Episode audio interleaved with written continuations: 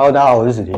今天跟大家聊一个主题，这个问题是蛮多客人跟我反映过的，他们听不懂这两者的差异，就是设计师口中的层次跟打薄到底差在哪？有的时候客人跟设计师说：“哦，我不想要打得太薄，我不喜欢打薄后的毛躁感跟那种很虚的感觉。”然后设计师就会说：“好，没没有，我不帮你打薄，我帮你修一点层次。”那这两个东西到底差在哪？那对客户来说，他剪完头发之后看到的就是层次剪完头发好像变得比较有线条感，比较轻；打完薄之后好像也是变得比较有线条感，比较轻。那到底有什么差别？那又怎么去区分？在这边呢，今天用这个影片跟大家做一个简单的分享。然后大家看到桌上这么多有的没有的道具，就是等一下我会用画图的方式，尽量用最简单的方式让。客人的角色可以知道这两者的差异，然后当你们以后在挑选发型的时候，多多少少就可以有一点点概念，呃，可以去跟设计师做沟通。当然不是要跟你们讲什么很艰深、很艰深的专业领域的东西，没有，只是去希望能够让曾经发问过的客人，或者是有这个疑惑的朋友，可以理解这个东西到底差在哪。OK，大家可以看到我这边画了两颗可爱的光头。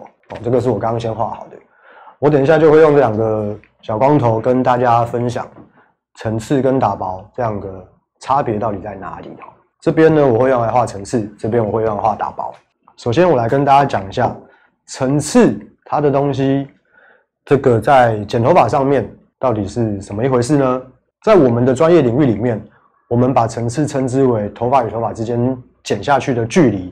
那这样解释，我知道。还是很难懂，没关系，我这边画下去你就知道了。假设这边是设计师拉起来的一片头发，这样一刀下去，所以呢，它头发跟头发之间的距离就是这一段。那因为我们头发剪完之后，它一定会自然的落下，在自然落下的状态底下呢，头发就会呈现这样子的效果。所以这个就是层次，它在剪完之后头发落下来的一个效果。去造成下半段的头发可能比较有线条，上半段头发也是稍微偏短一点点，等等等等，不管。那当然拉得越高，层次就越高；降得越低，层次就越低。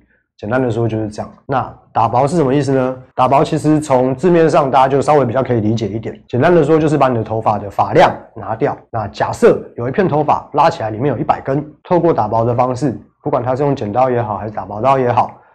去让这一片头发里面的发量稍微减少一些，可能减少成百分之七十，或者是百分之五十，不管那不重要，看你的头发有多少，可以打薄到什么程度。简单的说，假设这边是一片头发，原本这一片头发里面有一百根，那设计师透过打薄的方式，让它的中下段变成。可能只有七十根，或者是可能只有五十根，可是，在上半段的部分一样维持着一百根的头发。那这样子在整体的发型发量上看起来，就会有一种发量得到修饰，感觉稍微减少的效果。那这两者其实没有单一个技法是绝对好用的，或者是说不能只靠单一个技法去建构出一个完整的发型。有时候我们跟客人沟通的发型，它可能是某个区块必须要用某种层次。